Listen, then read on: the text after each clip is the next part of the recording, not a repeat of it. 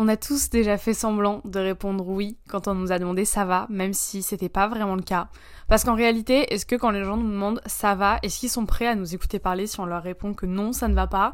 Je suis pas sûre, mais ça c'est encore un autre débat, c'est encore autre chose.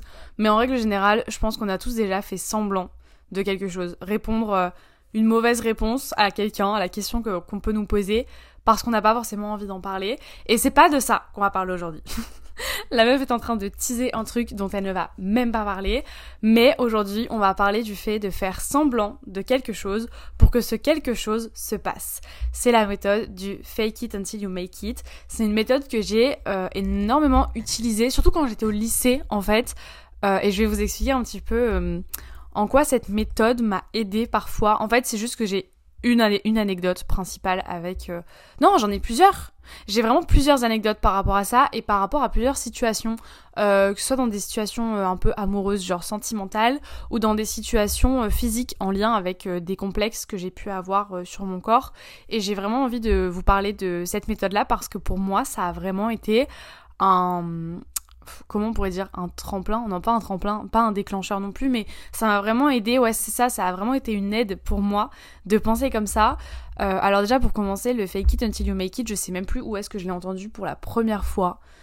Euh, je sais que Lena Situation en avait énormément parlé, mais je sais que c'est pas d'elle que je l'ai connue, ça datait d'avant, quelque chose comme ça. Je pense que ça devait être genre un post Insta de, enfin vous savez genre les trucs euh, de citation, enfin je sais plus exactement, mais au début ça me parlait pas trop, genre ça me faisait pas trop écho et je trouvais ça un peu étrange d'ailleurs, ce, ce, cette phrase de se dire genre en gros fais semblant jusqu'à ce que tu le fasses vraiment. C'est un peu ça en fait. Et au début j'étais en mode mais c'est tellement étrange comme manière de penser, enfin oui, bizarre. Et en fait, finalement, je, je l'ai fait. Genre, c'est quelque chose que j'ai reproduit, un schéma que j'ai reproduit sans forcément vraiment m'en rendre compte. Par exemple, euh, de manière euh, toute simple, comme je vous disais, dans une première situation, dans tout ce qui est physique. Là, on va vraiment parler de fake it until you make it, quand il y a quelque chose chez vous qui vous déplaît, quand vous avez peut-être un complexe, quand, euh, je sais pas, peut-être que vous avez remarqué quelque chose euh, chez vous, même ça peut être dans votre comportement aussi, mais là on va plutôt parler physique parce que dans mon cas ça a été physique. Euh, quand j'étais au collège, il faut savoir que, vraiment je me faisais euh, plutôt tacler par rapport à mon front, parce que j'étais un peu connue pour avoir un très grand front dans mon collège. Enfin non, j'étais pas connue du tout, genre que nenni me ferait de s'inventer une vie vraiment, mais quand je dis j'étais connue pour, c'est genre bah, ce qu'on remarquait chez moi en premier, c'était le fait que j'avais un énorme front et le fait que je n'avais pas de sein. Je n'en ai toujours pas d'ailleurs, j'ai 19 ans et ça n'a toujours pas eu envie de pousser. Donc euh, écoutez, euh, je suis destinée à être plate de l'avant toute ma vie. Mais ça, ça a vraiment été deux trucs qui m'ont grave caractérisé quand j'étais au collège et qui m'ont grave blessé quand j'étais au collège parce que tu connais quand t'es au collège, quand t'es petit, euh, ce genre de choses, ça te touche, ça t'atteint, tu te remets en question. Et moi, vraiment, je me disais, mais oui, j'avoue, j'ai vraiment un grand front, alors que je l'avais jamais remarqué avant. Euh, je me disais, mais attends, mais pourquoi toutes mes copines, elles ont de la poitrine et pourquoi moi, je suis aussi plate? Genre, euh, enfin, non, je comprends pas. Enfin, moi aussi, j'adorerais pouvoir mettre des soutiens-gorge. Et, enfin, voilà, genre, je comprenais pas. Dites-vous que dans ma classe, quand j'étais au collège, il y a une fille qui mettait du G. Elle mettait des soutiens-gorge en taille G, ce qui est quand même... Non, a, B, C, D, E. Non, G, j'abuse de ouf, mais je me demande si elle mettait pas du E ou du F, un truc comme ça. Enfin, bref. Et en fait, pour moi, ça me paraissait waouh. Et je me disais, mais comment on peut passer d'une fille qui a mon âge, qui met du F, à moi, Lola, je mets même pas du A. Genre, même du A, c'est trop grand pour moi. Genre, c'est pas possible. Et en fait, euh, ça m'a un peu trauma tout le collège. Genre, euh, mon front, mes seins, c'est vraiment quelque chose qui m'a. Enfin, qui m'ont vraiment. Euh, atteint de ouf physiquement parce que tu sais c'est l'âge auquel, bah oui, du coup, t'as tendance à te remettre beaucoup en question, à te poser beaucoup de questions, à te dire, mais pourquoi eux ils ont et pourquoi pas moi euh, Mais en fait, les gens ils ont raison, je suis moche. Et en fait, quand tu commences à grandir avec cette image de toi de euh, je suis une planche à pain et en fait, euh, tous les mecs sont dégoûtés de moi parce que j'ai pas de sein, au collège hein, quand même, il faut le faire pour qu'en quatrième, troisième, tu te dises putain, mais en fait, les mecs me, dé... enfin, me trouvent moche parce que j'ai pas de sein. sachant qu'en troisième, t'as quoi à 15 ans, 14 ans? C'est très grave de penser comme ça à cet âge-là, mais soit.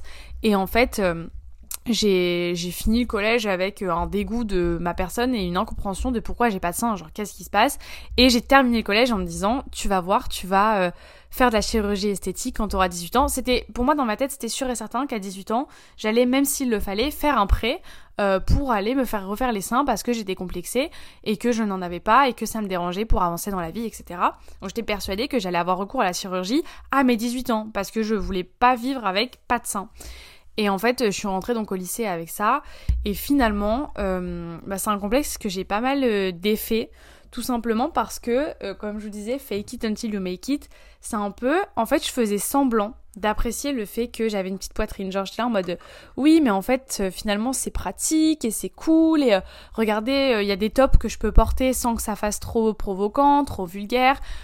finalement, j'apprécie. Regardez, je peux dormir sur le ventre sans problème. Je suis pas obligée de dormir sur le dos. Quand je cours, ça, ça bouge pas dans tous les sens et tout. Et en fait, au début, je faisais un peu semblant de, de penser comme ça, de dire ça, parce que j'en pensais pas un mot. Genre, enfin, moi, je m'en foutais d'avoir mal quand je courais parce que de toute façon, je courais même pas. Euh, enfin, ça me dérangeait pas. Enfin, je dormais même pas sur le ventre et c'est toujours pas le cas. Je dormais sur le côté. Enfin, c'était vraiment des trucs un peu fake, mais c'était pour faire croire en fait autour de moi que c'était quelque chose qui ne me dérangeait pas pour que justement euh, les bah, les personnes autour de moi, vous savez, ne continuent pas à me tacler. Genre, enfin, vous savez, quand, quand les gens savent que quelque chose ne vous touche pas, enfin, ne vous affecte pas, euh, ça les amuse plus d'en rigoler parce qu'ils se disent ah bah merde on n'arrive pas à se foutre de sa gueule, enfin ça lui fait rien donc bah on perd du temps plus qu'autre chose. Et en fait euh, ben moi c'était ça mon but en faisant semblant que j'appréciais ma petite poitrine, c'était de fuir justement euh, les gens qui pouvaient me dire oui mais les garçons ça les attire pas, oui mais t'as un grand front. Enfin en fait je voulais qu'on arrête de me dire ces choses là donc pour qu'on arrête de me les dire je faisais semblant d'accepter ce que ce qu'on disait de mon corps genre enfin non je faisais semblant d'accepter ce qu'on me reprochait de ne pas être Oula, c'est très, euh, très compliqué à comprendre. Mais j'ai toujours fait euh, bah ouais, beaucoup semblant du coup quand j'étais au lycée principalement.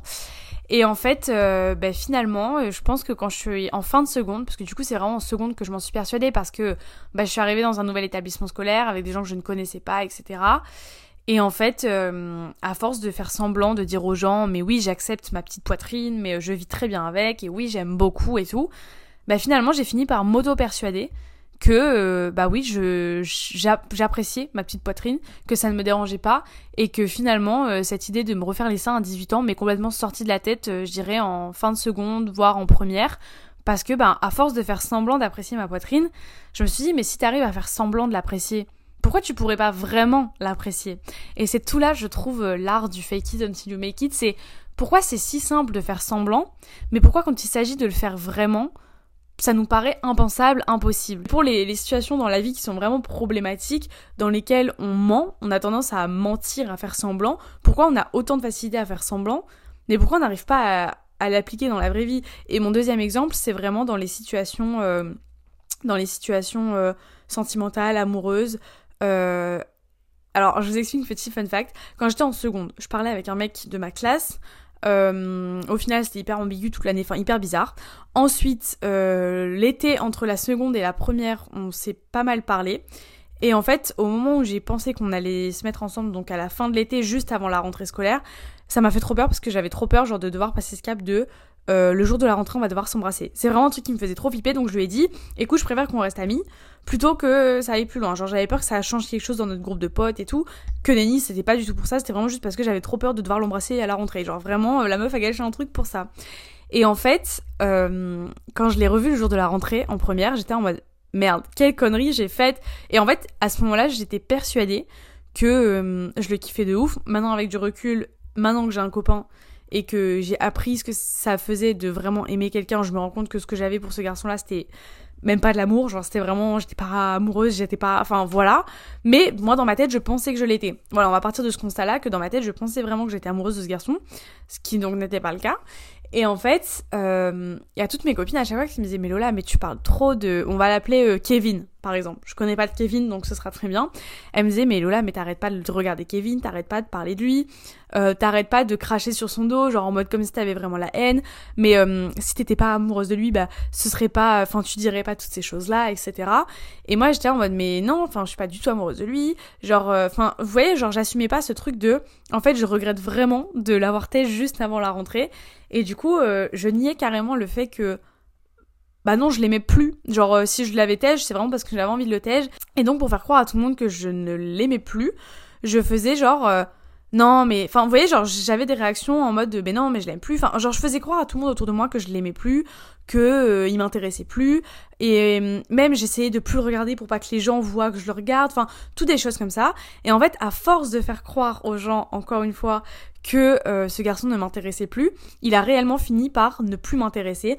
Parce que je me suis tellement dit genre bah en fait si t'arrives à faire semblant auprès des autres qui t'intéresse plus, pourquoi en vrai il t'intéresserait vraiment plus, tu vois Et je sais que mon cas il est un peu particulier et que tu peux pas forcément faire ça dans toutes tes relations, etc.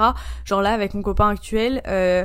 enfin si demain mes copines me disaient mais Lola tu l'aimes plus et que j'étais là à me persuader mais mais non je l'aime plus, je l'aime plus, je l'aime plus, euh... bah je sais que ça fonctionnerait pas. Genre le fake it until you make it ne fonctionnerait pas forcément dans ma situation après. Euh, deux ans et demi de relation, ce serait pas possible. Mais là, je veux dire, dans ce cas-là, de j'avais un petit crush, un gros crush quand même sur un gars. Euh, pour en fait m'enlever ce crush, il a juste fallu que je fasse semblant auprès de tout le monde qu'il ne m'intéressait plus pour que moi-même, en fait, mon cerveau se dise mais si euh, les autres croient à ce subterfuge, pourquoi moi-même je n'y croirais pas? Et je sais pas si ça sonne clair en fait ce que je suis en train de vous raconter. Genre je sais pas si c'est cohérent, si vous trouvez ça vraiment pertinent que je vous raconte ça, mais en tout cas, euh, le fake it until you make it, c'est quelque chose qui a encore une fois fonctionné pour moi dans cette situation-là.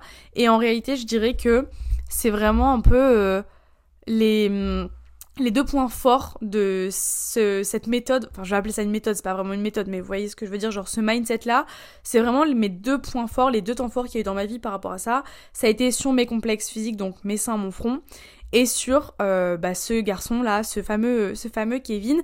Mais après, il y en a eu d'autres. Il y a eu euh, quand je faisais semblant de de de pas avoir honte du fait d'être sur les réseaux. Et au final j'étais tellement là à revendiquer mon truc de mais non euh, je fais pas semblant. Enfin mais non je suis pas gênante. Mais non j'adore ce que je fais. J'ai pas honte etc que finalement bah, j'ai vraiment fini par ne plus avoir honte. Je sais pas si vous trouvez ça logique en fait. Mais voilà ça c'est vraiment euh, plein de cas de figure plein de situations dans lesquelles c'est quelque chose qui a fonctionné pour moi. Et vraiment les gars je pense que quand on n'arrive pas à passer le cap de quelque chose. En fait, on s'en rend pas compte. Genre, il euh, n'y a pas vraiment ce truc de... Euh, euh, ah vas-y, je vais utiliser le fake it until you make it. Je pense que vraiment tu t'en rends compte une fois que le truc est passé et tu dis mais en fait oui j'ai grave fait semblant et c'est ça qui m'a aidé à parce que quand j'étais en kiff sur ce Kevin, je me suis pas rendu compte au moment même que j'étais vraiment là en mode je fais semblant pour m'auto persuader. Je m'en suis rendu compte après. Mes complexes physiques c'est pareil. Genre je me suis pas rendu compte que je faisais semblant. Genre j'étais vraiment en mode auto défense et au final, c'est à force de faire semblant que ça m'a persuadé que finalement, bah, ouais, si je pouvais faire semblant, pourquoi je pouvais pas le faire en vrai? Et ça, c'est un truc que j'ai déjà répété à des gens autour de moi qui euh, n'avaient pas confiance en eux. Et je trouve que pour la confiance en soi, c'est vraiment un truc qui marche de ouf. C'est de te dire, genre, mais auprès des gens, genre si t'as pas confiance en toi, je sais pas, par exemple ta démarche ou euh, si je sais pas si quand tu marches dans la rue t'as l'impression que tout le monde te regarde parce que t'es chelou, enfin des trucs comme ça. Moi je pense juste, faut que tu fasses semblant d'avoir confiance en toi et de dégager une aura. Et les gens vont se dire, mais putain, mais oui, cette meuf, elle a vraiment confiance en elle. Et je pense que ça, vous l'avez déjà entendu parce que c'est vraiment un classique. C'est, euh, bah oui, de dire que quand t'as pas confiance en toi, il s'agit juste de faire semblant que tu as confiance en toi pour dégager ce truc. Enfin, les gens qui ont confiance en eux, souvent ça dégage un truc en plus. Enfin, Parfois c'est positif, parfois c'est négatif, mais souvent ça dégage quand même ce petit truc de putain la meuf elle, a de la prestance, elle a du charisme, et c'est pas forcément le physique hein, qui fait que euh, je pense qu'on a tous déjà vu quelqu'un euh, qui ne nous plaisait pas physiquement, qui selon nous n'avait pas forcément un beau visage, mais une personne qui a quand même du charisme, de la prestance, même si cette personne physiquement ne nous plaît pas, on peut pas nier que si c'est des personnes qui ont parfois du charisme, de la prestance, même si selon nous ils ont pas le physique qui va avec, bah là c'est exactement pareil, et j'ai énormément répété à des gens autour de moi, mais si tu n'as pas confiance en toi, fais semblant, enfin parce que le regard des gens t'importe trop, etc. Juste fais semblant que tu as confiance en toi et tu verras que ces gens-là te regarderont différemment. Et je trouve que dans tout ce qui est euh, estime de soi et tout. Le fake it until you make it, c'est grave un truc qui fonctionne à donf.